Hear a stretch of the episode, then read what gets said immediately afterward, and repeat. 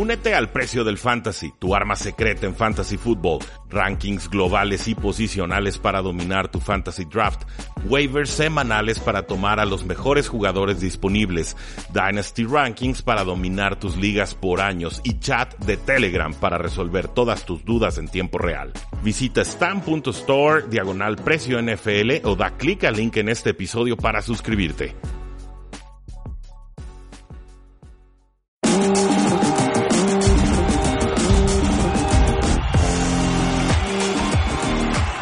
¿Qué tal amigos? Bienvenidos una vez más aquí a Hablemos de Fútbol y el día de hoy estamos listos para hacer lo que es la previa de esta nueva semana. Yo soy Edgar Gallardo y para hacer esta previa y principalmente encargado de la previa casi totalmente va a estar nuestro amigo Rudy Jacinto. Rudy, ¿cómo estás? ¿Qué tal, eh, Edgar? Qué gusto, qué placer poder platicar contigo. El plan era poder estar ahí en Guadalajara el día de hoy, pero eh, he estado un poquito distraído y no me di cuenta que volaba en la noche y no en la mañana. Entonces, tenemos que grabar un programa más de forma remota. Pero de todas formas, tuvimos una gran jornada de, Día de Acción de Gracias, una triple cartelera muy emocionante. Todavía vamos a dar algunas eh, predicciones y análisis de los partidos que vienen más adelante. Y por supuesto, pues también decirle a toda la comunidad, hablemos de fútbol, que eh, ya regresa Jesús Sánchez la próxima semana para que nos puedan disfrutar en todo nuestro eh, esplendor. No olviden seguirnos en todas nuestras formas de contacto, en Facebook, en Twitter, en Instagram, suscríbase al podcast, déjenos reseña en iTunes, todo nos ayuda a crecer. Así es, pues todo regresa a la, normalidad, como bien dice Rudy, a partir de la próxima semana. Este, y sí, pues ya, ya tuvimos una parte de la primera jornada en, en Thursday Night Football por, por Día de Acción de Gracias en Estados Unidos. Tuvimos unos partidos, pues voy a considerar yo raros. Mucha gente ha coincidido conmigo, otros dicen que ni tanto, pero bueno, yo voy a decir que son raros.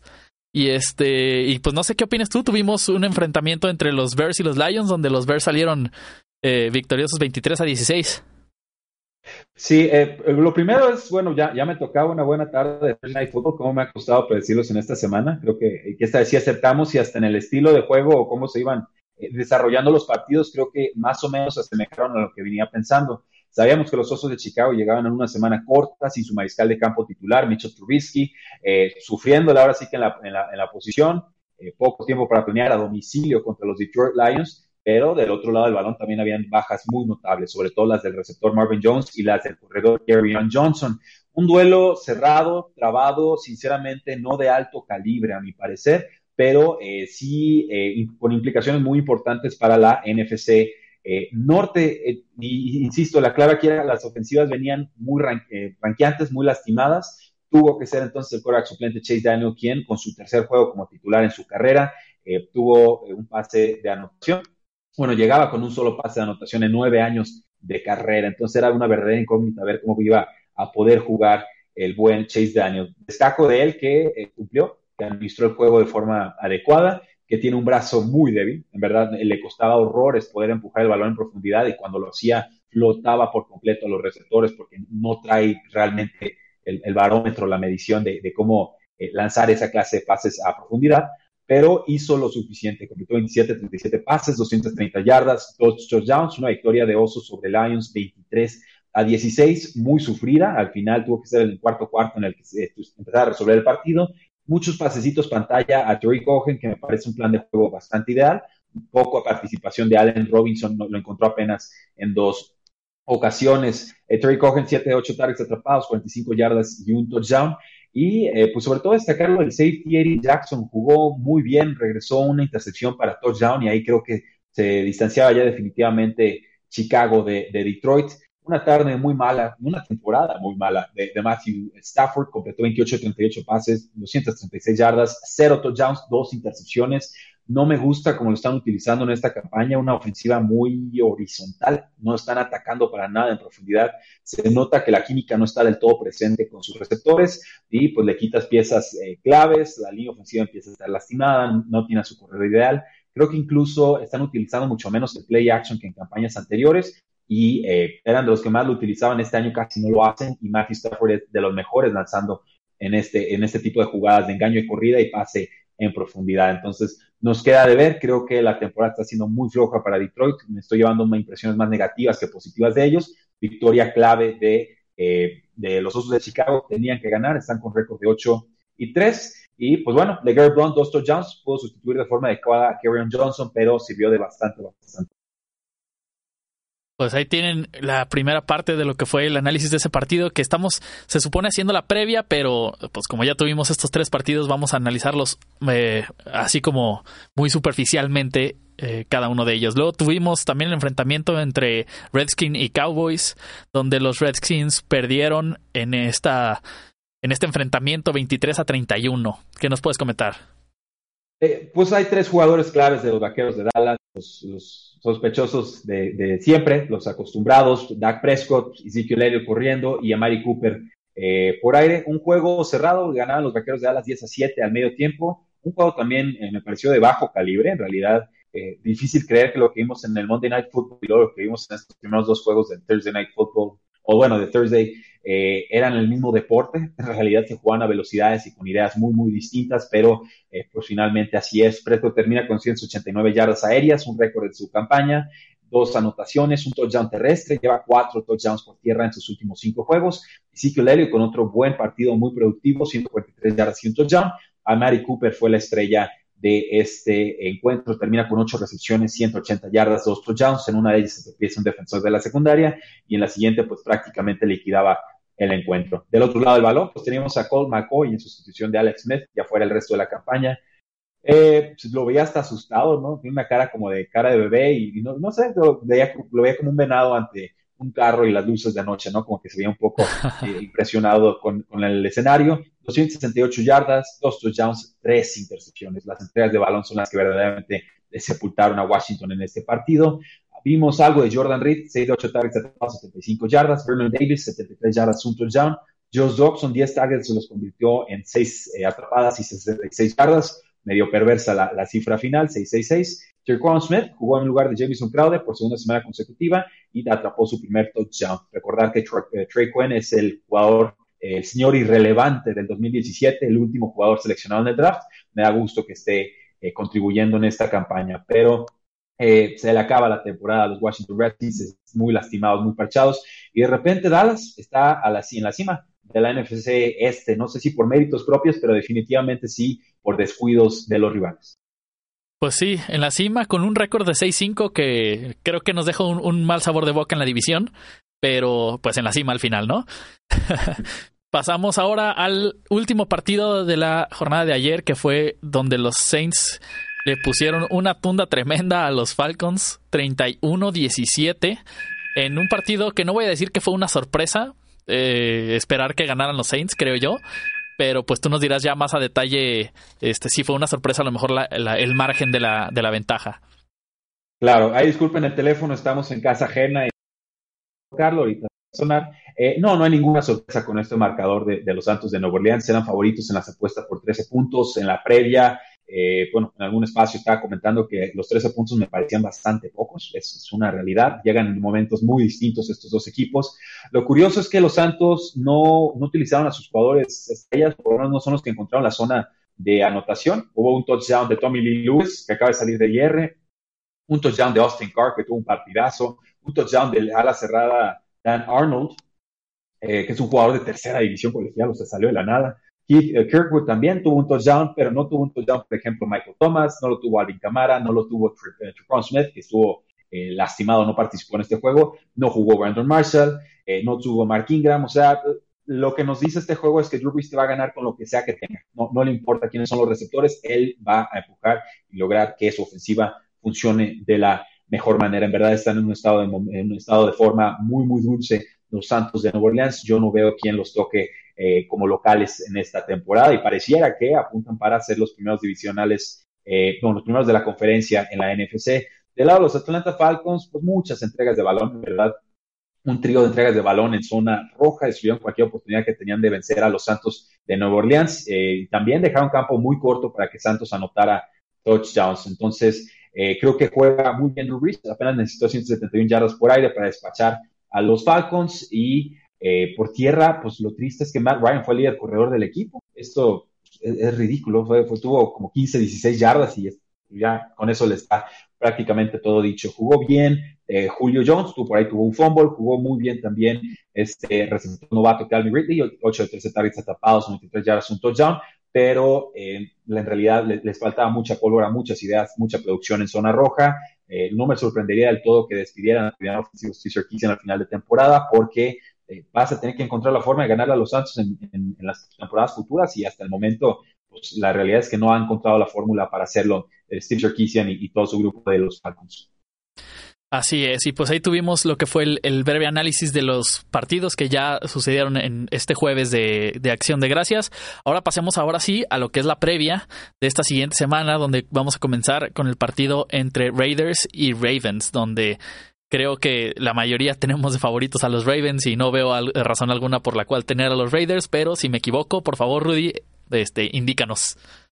No, no, no, estás muy, muy acertado, Edgar. No, me atrevería de ninguna manera a tocar a los, Raiders en estos momentos. Ya perdieron a casi cuatro receptores entre lesiones y, trades.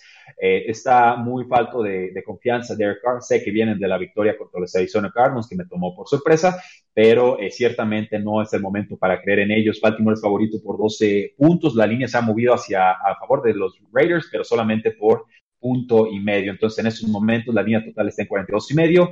Baltimore favorito por 10 puntos y medio jugando como local.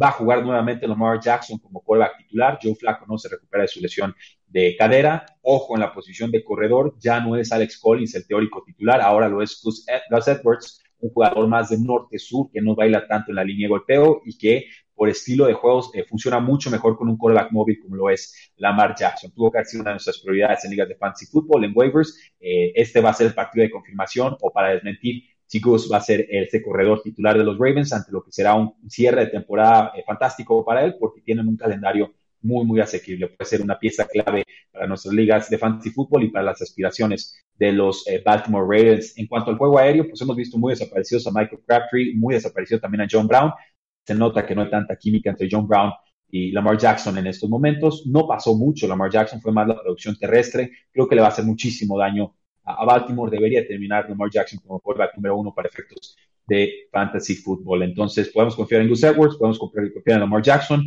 Quizás en Willie Smith, me, atrevería si estamos un poquito desesperados como receptor, pues es el que está más pegado a la línea de golpeo como receptor slot. Creo que, que, tiene un, un, rol importante en el equipo. Kevin Hurst también como a la cerrada, pero eh, en general, un juego conservado, un juego de pocos puntos, un juego en el que Baltimore debe dominar la defensiva y hacer lo suficiente para llevarse este marcador. Yo sí creo muy capaz a Baltimore de eh, cubrir esta, esta línea. No lo apostaría, no lo digo con mucha convicción, pero creo que si tuviera que apostarlo, apostaría que Baltimore sí gana por más de 10 puntos y medio pues ahí tienen el análisis de este partido. Pasamos ahora eh, donde a un enfrentamiento muy, muy triste, le llamaría yo, donde los Jaguars se enfrentan a los Buffalo Bills. Y pues la verdad es que no hay mucho que, anticipar a este partido, pero pues vamos viendo qué, qué nos traes aquí, Rudy. Bueno, pues si, 42 puntos y medio en una línea baja al over-under, pues qué tal 37 y medio. Ahí nos dicen Las Vegas que esto va a ser un descalabro, pero feo, feo, feo. Eh, se va a poner fea la cosa. Es favorito Jacksonville por tres puntos, es visitante en este partido. Ojo ahí, Jacksonville no ha viajado bien en esta temporada. Buffalo tiene una defensiva capaz, competente. El problema es que la ofensiva lo pone en situaciones muy comprometidas. Entonces, tenemos a Blake Bortles muy falto de confianza. Perdieron el partido contra los Steelers porque el equipo no confió en Blake Bortles, no creyó que pudiera mover las cadenas por la vía aérea y lo terminó pagando, volviéndose muy predecible con el juego eh, terrestre. Regresa, regresa Josh Allen como jugador titular de los Buffalo Bills, ya por fin después de su lesión, no recuerdo si era de hombro o de codo, que era de codo, pero eh, finalmente creo que será poco, creo que será insuficiente. Tiene más armas Jacksonville, es más talentoso la defensiva. Mostraron señales de vida contra los Pittsburgh Steelers. Creo que por simple orgullo Jacksonville tendría que sacar adelante este partido, pero les aviso, va a ser un espectáculo bastante, bastante feo y no me sorprendería nada que Buffalo se llevara el resultado. Nos han sorprendido a lo largo de la campaña con juegos muy puntuales, pero en general creo que la apuesta correcta es quedarnos del lado de eh, Jacksonville. Claro, y aparte digo, creo, creo que si en algún partido nos puede sorprender este Buffalo, este es un, una muy buena apuesta en el cual podría hacerlo. Pasemos ahora a el siguiente partido donde los Seahawks se enfrentan a los Panthers de Carolina, donde este, pues yo tengo como favorito a las Panteras, pero también no me sorprendería en lo absoluto ver ahí una sorpresa de los Seahawks. Sí, eh, favoritos Panteras de Carolina por tres puntos. La línea se movió a tres puntos y medio a lo largo de la semana. Estamos hablando de 47, 46 y medio, dependiendo de la casa apuesta que utilicemos. Eh, Carolina de local, por supuesto, básicamente le están respetando la localía, son dos equipos que están muy parejos. Lo dije hace algunas semanas y lo sigo creyendo, creo que Carolina puede ser el tercer mejor equipo del NFC, creo, en verdad lo creo. Creo que le podrían pelear muy bien a los vikingos, creo que no están a la altura de los Rams y no están a la altura de los Santos de Nueva Orleans en estos momentos, vienen de una derrota dolorosa contra los Leones de Detroit, pero creo que en casa, con más tiempo de recuperación eh, y sobre todo en un duelo bien competitivo contra Seattle, deben sacar adelante el partido. La ausencia más importante para Carolina sería Devin Punches, un jugador que eh, estaba en seria duda para este partido.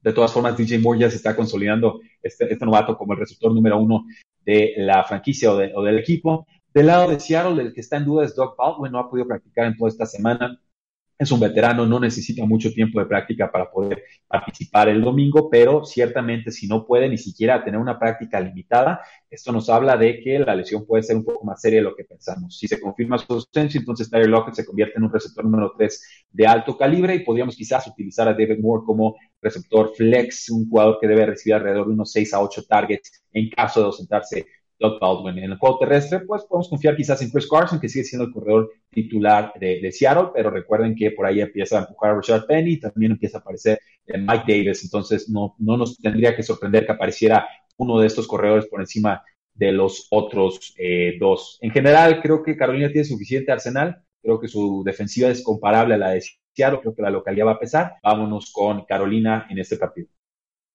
Muy bien, pasemos ahora al siguiente partido donde Cleveland Brown se enfrenta a los Cincinnati Bengals. Ouch. Eh, sí, duelo, no, no, pues dirían unos duelos de muertos, ¿no? dos equipos que vienen con tendencias muy, muy negativas. Creo que Cincinnati ha perdido cuatro de sus últimos cinco juegos. Eh, y se diga Cleveland, ¿no? Tuvieron que despedir a su head coach. Tuvieron una cierta respuesta a partir del cambio de, a coordinador ofensivo eh, Kitchens. está involucrando muy bien a todas las piezas de la ofensiva, pero Cincinnati de local, favorito por tres puntos, la línea total está en, abrió en 48, ahorita ya está en 46 y medio, 47. Eh, me gusta Cincinnati, esta duda AJ Green, el receptor estrella de los Cincinnati Bengals, eh, la semana pasada estuvo completamente descartado, en esta está más bien cuestionable, entonces 50% de probabilidad que juegue, 50% eh, que no, atentos con eso. Tyler Boyd debe de tener buena participación, Joe Mixon puede hacerle mucho daño a lo que ha sido una de las peores defensivas en esta campaña, Cleveland se ve muy desfondado en ese lado del balón. Y eh, también, pues creo que el receptor Tyler Boyd será el, que tenga mayor producción por, por aires. Este tiene que ser un juego para que Cincinnati demuestre que sigue interesado en hacer algo en esta campaña. No se puede dar el lujo de perder un juego divisional contra Cleveland eh, si quiere mantenerle el paso a los Baltimore Ravens y sobre todo si en algún momento pretende hacerle un poco de daño a los Clipper Steelers en, una teórica postemporada. Del lado de Cleveland, pues bueno, Baker Mayfield también ha estado jugando bastante bien. Vemos más involucrado a Duke Johnson. Apareció en el reporte de lesionados David Njoku, el, el ala cerrada titular del equipo. Parece que sí va a poder eh, jugar. Por la vía aérea, Jarvis Landry, pues en general ha sido una decepción en esta campaña. Antonio Callaway, eh, medio que lo involucra, medio que no. Creo que en general trataría de, evitarlo. Y lo más bien me gustan los corredores, lo que es Nick Chubb y sobre todo lo que es eh, Duke Johnson. Creo que en esa mancuerna más Baker Mayfield le van a hacer daño a Cincinnati. Debe ser un juego con muchos puntos, pero eh, vamos a respetar la localía. Cincinnati debe de sacar este partido. Creo que estos tres puntos son más que adecuados. Muy bien, pues ahí tienen eh, este análisis. Pasemos ahora a la previa del partido de los Patriotas de Inglaterra que visitan a los Jets de Nueva York. Sí, bueno, les dije que estaba 50-50 AJ Green según la, nota de estas apuestas que estoy revisando, está en duda, o sea, doubtful, lo cual significa que es un 25% de probabilidad de que juegue. Se contradice un poco con otro reporte que vi, pero bueno, simple, solamente hay que monitorear ese estatus. Con el juego de los Patriotas se visitan a los Jets de Nueva York, Patriotas favorito por 10 puntos en estos eh, momentos. La línea total está en 47, 47 y medio. Tom Brady apareció con una lesión de rodilla y una enfermedad que no, no ha trascendido de qué se trata esto. Dicen que no es grave, dicen que va a poder jugar, pero obviamente cuando se enferma o se lastima un mariscal de campo de 41 años, pues siempre se nos para la ceja, ¿no? Y tenemos que poner un poco de, atención eh, extra. También regresa Gronkowski como ahora será titular de los Patriots de Nueva Inglaterra, va a estar Sonny Mitchell, va a estar James White, va a estar Julian Edelman, poco a poco se empiezan a reincorporar las piezas ofensivas de los Patriotas. Ahora, la realidad es que los Patriotas no han jugado bien como visitantes en esta campaña. Perdieron por paliza contra Jacksonville, perdieron por paliza contra los Tennessee Titans, perdieron bastante feo doble dígito contra los Leones de Detroit. Por ahí incluso el juego contra Buffalo lo ganaron hasta el cuarto cuarto, estuvo muy competitivo Buffalo en tres cuartos. Creo que eh, es un juego complicado, creo que es un juego más engañoso sería, eh, sobre todo por esto de, que no han estado viajando bien en la campaña. No va a jugar Sam Donald como quarterback titular de los Jets, va a estar Josh McCown en esta eh, ocasión. También están muy lastimados los Jets, pero ojo ahí, Tom Brady es, según Pro Football Focus, es el peor mariscal de campo cuando le mandan carga. Ha tenido muy baja eficiencia en esta campaña y los Jets de Nueva York son el sexto equipo que más carga manda en este año. Entonces, por ahí creo que si sale mal la predicción que voy a tomar los Patriotas de Nueva Inglaterra, será porque los Jets de Nueva York mandaron cargas innovadoras y difíciles de descifrar a Tom Brady, eh, tan rápidas que no, alcanza a deshacerse del balón a tiempo. De todas formas, creo que aquí se empieza a curar la temporada de los Patriotas de Nueva Inglaterra. Deben ganar, no sé si por estos 10 puntos, porque los duelos de divisional, divisionales son bastante, bastante eh, traicioneros, pero sí creo que vamos a llevarnos una buena impresión de los Patriotas y sobre todo vamos a verlos mantener el ritmo para tratar de alcanzar a los Pittsburgh Steelers en primera instancia y en segunda a los Kansas City Chiefs en la AFC. Exactamente, pues sí, el equipo que va 7-3, pero como bien mencionas, ha tenido victorias muy, muy complicadas y, esas tres derrotas que, pues no han sido eh, tan esperadas como uno pensaría que, tendría el nivel de, de, los Patriotas. Pero bueno, pasemos al siguiente eh, partido donde los Giants de Nueva York enfrentan a los Eagles de Filadelfia, donde ahí me voy yo por la sorpresa. Tengo tomados a los New York Giants y creo que lo van a lograr. No sé qué opinas tú, Rudy. Está, este, me gusta la predicción. No me voy a sumar. Yo, yo creo que el apostar contra Gigantes es casi una apuesta ganadora de cada 10 semanas, pero viendo una racha de dos juegos ganados, sabemos que tiene mucho talento a la ofensiva. Eli Manning falló apenas un pase el, partido pasado, jugó bastante bien contra muy malas defensivas, contra Tampa Bay, contra Ciscos de la vida, de acuerdo, pero finalmente lo hizo, ¿no? Solo le puedes ganar al equipo que tienes enfrente de ti en cada semana, en el calendario, y eso es lo que han hecho los gigantes de Nueva York estas últimas dos semanas. Filadelfia sin pies ni cabeza, nada que ver con el equipo del año pasado, y, sobre todo, chécate esta lista, eh, Edgar, los cornerbacks de las Águilas de Filadelfia eh, ausentes. Jalen Mills con lesión de pie. Rasul Douglas con lesión de rodilla y de tobillo. Sidney Jones con lesión en el tendón de la corva. Avonte Maddox con lesión de rodilla y de eh, tobillo. Y además, pues Ronald Darby, que el cornerback número uno del equipo, que se rompió el ligamento cruzado anterior en la semana 10. Estamos hablando de que los cinco cornerbacks principales de las Águilas de Filadelfia no van a jugar en este partido por X o Y eh, razón. Esto deja un grupo de, de cornerbacks o de secundaria llamado Chan, uh, Chandon Sullivan, Devante Basubi y Crevon eh, LeBlanc, que son básicamente agentes libres no seleccionados en el draft eh, en sus respectivos años seleccionables. Entonces, sí, la secundaria de las Águilas de Filadelfia está en muy serios aprietos, pero yo sigo creyendo en Carson Wentz, creo que su temporada no ha sido mala, creo que es una buena oportunidad para que Ashton Jeffrey vuelva a aparecer en la campaña. Zach Ertz tuvo un juego flojo la semana pasada, creo que vuelve a aparecer aquí porque los gigantes de Nueva York se distinguen por tener malos linebackers en su defensiva desde hace muchísimos, muchísimos años. Y eh, por el juego terrestre, pues creo que tenemos que favorecer a Josh Adams. Y en teoría, si yo espero que las Águilas de Filadelfia vayan arriba en el marcador, pues también creo que pueden empezar a quemar algo de reloj y tratar de correr más. Entonces, Josh Adams se vuelve una opción viable en fantasy fútbol como flex, como una especie de running back número 3. Eh, Creo que van a haber muchos puntos. Las Águilas de Filadelfia abrieron como favoritos por siete, ahorita están en cinco y medio. Entonces, el sentimiento de los apostadores es un poco adverso a Filadelfia, pero eh, de todas formas, me voy con la localía. Creo que han bajado mucho las Águilas, pero no lo suficiente aún para perder contra Gigantes. Si pierden este juego, entonces, si suenan todas las alarmas, eh, se está desarmando y se cierra la ventana de oportunidad de las Águilas en el corto plazo.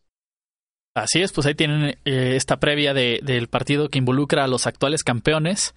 Ahora pasemos a el partido entre los San Francisco 49ers que se enfrentan a Tampa Bay Buccaneers, donde tengo a los Buccaneers eh, ganando yo en mi pronóstico. Eh, y los tienes bien, Edgar. Eh, Tampa Bay son tres puntos, la línea no se ha movido. Línea total de 54. O sea, esto de wow. está altísimo. No hay defensa. Está en muchos sentidos es la ofensiva número uno de esta campaña. Sí, estamos hablando de los Rams, estamos hablando de Kansas City, estamos hablando de Drew Brees, y, quien ustedes gusten y manden. Eh, Tampa Bay está metiendo puntos como el demonio. No tiene defensiva, pero no importa a veces si está Ryan Fitzpatrick o si está James Winston. En este juego va a jugar James Winston creo que podemos jugar a, prácticamente a todos nuestros jugadores de los Tampa Bay Buccaneers, incluyendo al corredor Peyton Barber, porque creo que van a estar con ventaja en el marcador, y esto suele favorecer a los corredores titulares del, equipo que va arriba. Y de lado de San Francisco, pues seguimos con Nick Mullens, que ha dado, creo que ha dado buenos partidos, partidos muy, muy por encima de lo que se hubiera esperado de él en un principio. Eh, opciones viables en fantasy fútbol, pues se la cerrada George Kittle. En realidad no, no hay mucho más. Matt Breda por tierra creo que también puede hacer eh, daño. Marquise Godwin quizás con algún bombazo profundo. Tendríamos que usarlo como una especie de flex desesperado. Pero en líneas generales creo que el arsenal ofensivo de Tampa Bay es, ampliamente superior al de eh, San Francisco. se me olvidaba, no juega O.J. Howard, ya se fue puesto en reserva lesionado, se la cerrada titular los Tampa Bay Buccaneers. Cameron Braid se vuelve una opción de Tyrant número uno de aquí al final de la temporada. Entonces juegan a todos sus muchachos de Tampa Bay, algunos selectos de San Francisco. Debe ganar Tampa Bay en un juego que seguramente será más emocionante de lo que parecen indicar los equipos. Pues ahí tienen esta previa entre los 49ers y los Buccaneers. Ahora vamos a pasar a este partido entre los Arizona Cardinals, que enfrentan un partido muy complicado ya de por sí frente a los Ángeles Chargers que tienen un récord de 7 y 3 y los Cardinals con un récord de 2 y 8, pues no sabemos a qué le están tirando ya a estas alturas. Yo, te tengo una pregunta, Edgar. ¿Va a haber más aficionados de Arizona? Mm, perdón, ¿va a haber más aficionados de qué? ¿De Arizona o de los Chargers? Juegan en Los Ángeles.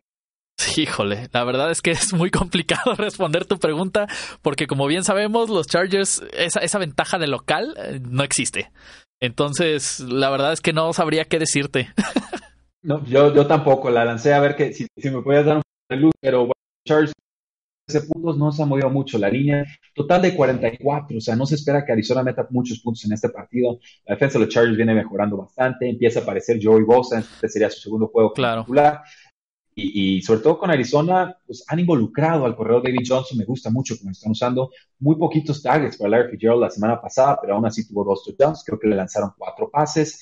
Eh, Christian Kirk también es opción en el flex, pero hay que entender que la secundaria de Chargers es, competente, o sea, lo pueden, lo pueden detener.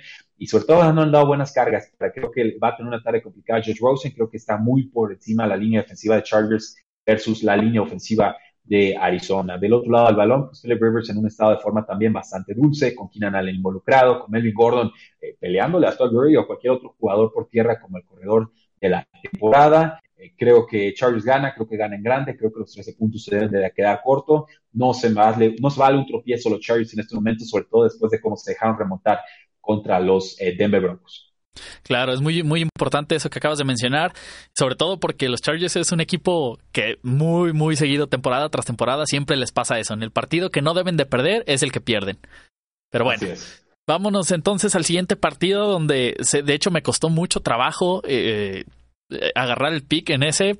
Me fui con los Colts y es precisamente los Indianapolis Colts enfrentando a Miami Dolphins. Y como te digo, me fui con los Colts por por como la rachita que siento yo que traen ahorita, eh, pero realmente es, un partido que se me hizo a mí difícil de pronosticar. No sé qué opinas tú. Sí. Eh, me, sorprende un poco que lo digas. A mí yo, no tengo la menor duda de confiar de los Colts el partido pasado. Dije, bueno, si alguien les va a tropezar, que sea el rival divisional, Tennessee, que viene a meter una paliza a los Patriotas y los barrieron eh, sin piedad. yo creo que los Colts son una de las mejores defensivas en este año están muy oportunistas, están muy rápidos, muy ágiles, muy jóvenes. Eh, de hecho, creo que son una, opción top 5 en cuanto a defensiva para Fantasy Football. Si lo tienen disponible en alguna de sus ligas, creo que Colts va a ganar, creo que va a ganar bien. Regresa Brian Tannehill como quarterback titular de los Dolphins, pero ¿qué podemos esperar de él después de tantas semanas sin verlo? La realidad es que el experimento de Brock Osweiler ya había llegado a su límite, ya estaba completamente inoperante la ofensiva. No habían anotado un touchdown ofensivo desde, la, desde el 25 de octubre, estamos hablando de dos juegos entonces, más una semana de descanso, no esperaba que metieran touchdowns en, en esa oportunidad. Pero Indianapolis de local, favorito por 10 puntos, la línea de apuesta bajó, está ahora Indianapolis favorito por 7 y medio, 8 y medio, dependiendo de la casa de apuesta. Se esperan alrededor unos 50 puntos totales, pero eh, no veo realmente que tenga eh, arsenal defensivo Miami para detener a Andrew Locke, que, está siendo contendiente para el MVP. No se habla de él, pero lleva creo que seis juegos consecutivos con tres pases de touchdown o más, algo que apenas había logrado Tom Brady en el 2007 en esa temporada de ensueño con Randy Moss y algo que había logrado eh, Peyton Manning en esa ofensiva imparable del 2003. Entonces, ojo con él, se está quedando muy por debajo de los reflectores, su gran campaña, ya está sano del hombro. Por tierra, creo que Marlon Mack es una opción fantástica para Fantasy Football, running back número uno esta semana. Sí creo que se pueden ir arriba y muy feo contra los Delfines, que están muy parchados en defensa y también muy parchados al ataque. Si tengo que confiar en algún corredor, pues denme a Kenyon Drake, pero eh, poquito más, ¿no? No me interesa usar a muchos otros jugadores de los eh, Delfines.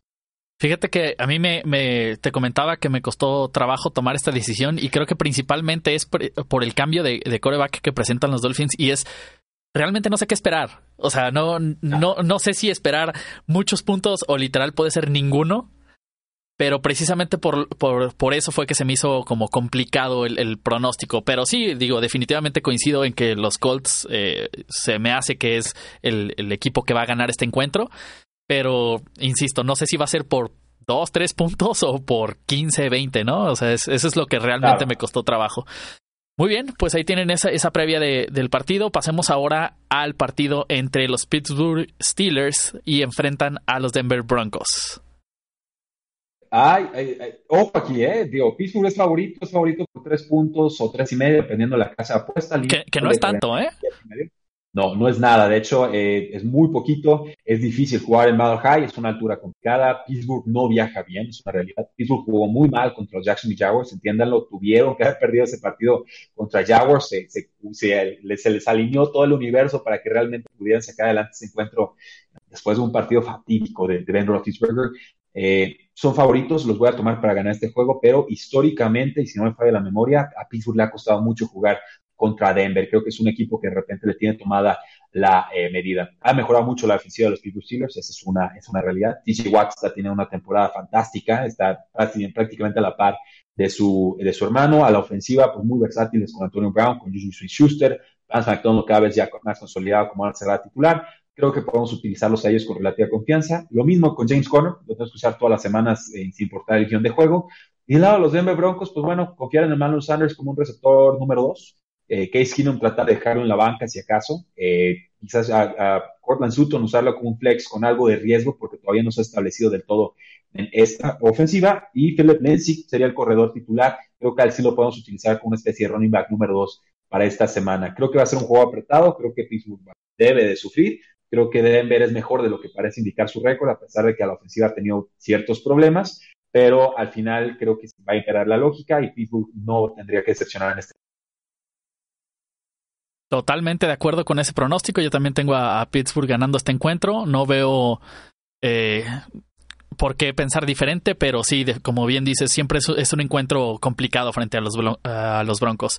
Pasemos ahora a lo que es el Sunday Night Football, donde los Green Bay Packers eh, enfrentan a los Minnesota Vikings, donde yo tengo como favorito a Green Bay. Eh, en este vamos a diferir. Yo todavía tengo mi. Sé que jugaron horrible contra los dos de Chicago, les costó tres cuartos meterse al partido, ya están completamente desmarcados para entonces. Eh, Green Bay no me gusta, no, no me gusta este año, Mike McCarthy está tomando muy malas decisiones, tuvieron que haber ganado el partido contra los Seahawks y las malas decisiones del coordinador ofensivo, bueno, del, head coach Mike McCarthy le terminan costando eh, el juego, sobre todo esa decisión de no jugarse en cuarta oportunidad, creo que era una cuarta y dos en su propio campo, porque tenían muy parchada ya la defensiva y, y le decidieron que la defensiva decidiera el partido por ellos y por supuesto que esa era una apuesta eh, perdedora. Sin embargo, bueno, Minnesota como local, favorito por cuatro puntos y medio, la apuesta, las líneas ya bajaron a tres y medio, línea total de 48 puntos, creo que está más completa la, defensiva de los vikingos de Minnesota que la de los Green Bay Packers en estos momentos, muy parchada, muy lastimada, pero es un juego adicional, un juego muy complicado. Básicamente el que pierde aquí, pues es, olvídense, se pierde su oportunidad de, quedar como comodín en la, en la NFC. Creo que para Green Bay es matar o morir pero los veo más cerca del, morir. Eh, Aaron Rodgers no ha lanzado intercepciones en muchísimos partidos y aún así no les ha alcanzado para ganar los juegos. Esa es la parte que me preocupa muchísimo. Podemos usar a Devontae Adams como receptor titular. Si tenemos ganas de arriesgar, pues con Marqués Valdez Scantling como receptor número 2 del equipo. Yo preferiría no utilizar ya a Jimmy Graham, tiene una lesión de dedo gordo, dice que va a poder jugar, que lo va a intentar. Eh, a mí no me interesa ser parte de eso. Aaron Jones lo podemos utilizar con mucha confianza, ha estado ya prácticamente en el 90% de los snaps en los partidos recientes. Y lado de los vikingos de Minnesota, pues Stephon Dex, a usar a que estaba algo desaparecido, a Kirk Cousins en lo que debe ser un, juego emocionante. Yo creo que va a terminar con unas 300 yardas, 350, quizás dos touchdowns y una intercepción. Y eh, Dalvin Cook pues, sería el teórico titular, pero no, no jugó nada bien en el partido pasado. Entonces espera un juego trabadito, un juego de rachas, creo que hay momentos muy ofensivos, otros bien, bien trabadones, pero creo que Vikingos lo saca por menos de tres puntos. Fíjate que yo creo que, que la inestabilidad que me ha dado, esa, esa sensación de inestabilidad que me han dado los vikingos es lo que me hizo inclinarme un poco por, por Green Bay que a pesar de que su juego es más consistente, es, es cierto algo que acabas de mencionar, y el, el juego que, que, ha tenido Aaron Rodgers no ha sido suficiente para darle las, las, victorias que han necesitado. Entonces sí, definitivamente va a ser un partido bueno para un Sunday Night Football, creo que, que no nos lo tenemos que perder de ninguna manera. Sí, y sobre todo si, si sale mal la predicción, me curo yo en salud, ¿no? Si sale mal la predicción es porque la línea ofensiva de Minnesota no es buena y la, los Green Bay Packers sí tienen la capacidad de mandar cargas. Entonces, eh, por ahí sí, a Kirk Cousins cuando lo han estado presionando este año no ha estado jugando de, todo bien, de repente desaparece de los partidos. Así es. Muy bien, pues ahora pasamos al último partido de esta semana donde los Tennessee Titans visitan en un Monday Night a los Houston Texans, donde ahí yo tengo de favorito a los Texans. Eh, espero no equivocarme porque los veo con, con un récord eh, pues mejor realmente a pesar de que no, no, los Texans no me han dado la, la, sensación de estabilidad que yo pensé que me iban a dar contemplando su última, sus últimos partidos de la temporada pasada, pero creo yo que, que los Texans van a sacar la victoria en este encuentro. ¿Qué opinas tú, Rudy? Eh, completamente de acuerdo. Empezaron con un récord de 0 y 3, ya siete, victorias siete victorias consecutivas. Al hilo, sí. ¿Cómo, cómo, ¿Cómo, le hicieron? ¿Es, es, ¿Este les parece un equipo victorias consecutivas? No, no, por supuesto ah, que no, no, pero ahora tampoco han sido victorias como, como sencillas o sobradas, no, pues. No, no, no. Y, y, eso puede ser bueno y puede ser malo. Eh, porque finalmente si son partidos que se resuelven por tres puntos, pues son casi un volado, ¿no? Los, claro. Un año ganas todos tus juegos cerrados y al siguiente, lo he visto muchas veces, esos partidos cerrados no los logras eh, conseguir. Pasó con los Raiders, por ejemplo, en el 2016, ¿no? Que ganaban muchos juegos cerrados y al siguiente eh, ninguno. Entonces, es, es, ahora sí que es muy aleatorio esto, pero eh, ciertamente llega en el mejor momento que los Houston Texans, sin duda Marcus Mariota para jugar en este Monday Night Football. Mi recomendación, si tienen a Marcus Mariota en alguna de sus ligas, sobre todo si son de dos quarterbacks, eh, evítenlo, busquen opciones. Yo en una liga de dinastía bien profunda me la jugué con Chase Daniel, eh, me salió, pero eh, pues bueno, esa es la clase de opciones que tenemos que tomar para evitar usar a, a Marcus Mariota o exponernos a tener que utilizar a Blaine Gabbert, que sería el quarterback eh, suplente. Deshaun Watson, de Andre Hopkins, úsenlos con confianza. Kiki Couty, también muy involucrado ya con targets la semana pasada. Lamar Miller, si esperamos un guion de juego favorable para Houston, pues entonces tenemos que confiar en el, en el corredor. Y del lado de los Tennessee Titans, pues muy pocos. Quizás Corey Davis por volumen de, de, pase, pero son pases muy poco productivos, muy poco eficientes. Sería un receptor número 4 o segundo flex para mí. Y quizás Dion Lewis, que es el que atrapa pases desde el backfield, sería la otra opción que utilizaría. John Smith tiene una racha de touchdowns saladas cerradas. Si estamos muy desesperados, también lo podemos utilizar. Pero son favoritos los Houston Texans por 6 puntos y medio. La línea total está en 41. Y eh, sí va a ser un juego feito, un juego, un juego trabadón creo que Houston lo va a sacar finalmente por ahí el tercer cuarto. Pues muy bien, esto fue entonces, con esto terminamos, perdón, lo que fue la previa de, de, la semana, que esta semana que como les comentaba en un principio, inició con los tres partidos que tuvimos este jueves eh, de Thanksgiving en Estados Unidos y se termina con este partido de Monday Night Football que acabamos de terminar de analizar. Quiero agradecerte, Rudy, por, por esa, este enlace en vivo, literal, que estamos haciendo eh, para, para el capítulo de hoy, para esta previa. Muchísimas gracias. No, al contrario, gracias por la invitación. Eh, síganos en todas nuestras formas de contacto, Facebook, Twitter, en Instagram, tenemos por ahí un grupo de Facebook, el podcast, suscríbanse, presúmanlo con sus contactos. Si no les gusta el programa, presúmanlo con sus enemigos, nosotros nos encargamos de sabotearlos. Pero eh, realmente gracias por el apoyo, sigan disfrutando este, este fin de semana y sobre todo disfruten la NFL, eh, que ya ahí calladito, poquito a poquito, se empieza a terminar y estamos en la semana 12, cinco semanas más de temporada regular y llega la postemporada. Sí, prácticamente estamos ya a tres cuartas partes de la temporada regular y parece ser que en nuestras mentes parece ser que acabamos de empezar y no, pues ya estamos más cerca del final que del inicio. Entonces sí, como bien dice Rudy, disfruten esta, esta lo que queda de esta temporada de la NFL, disfruten los partidos y este pues nos vemos en, en el próximo episodio de Hablemos de Fútbol. Gracias a todos y hasta luego.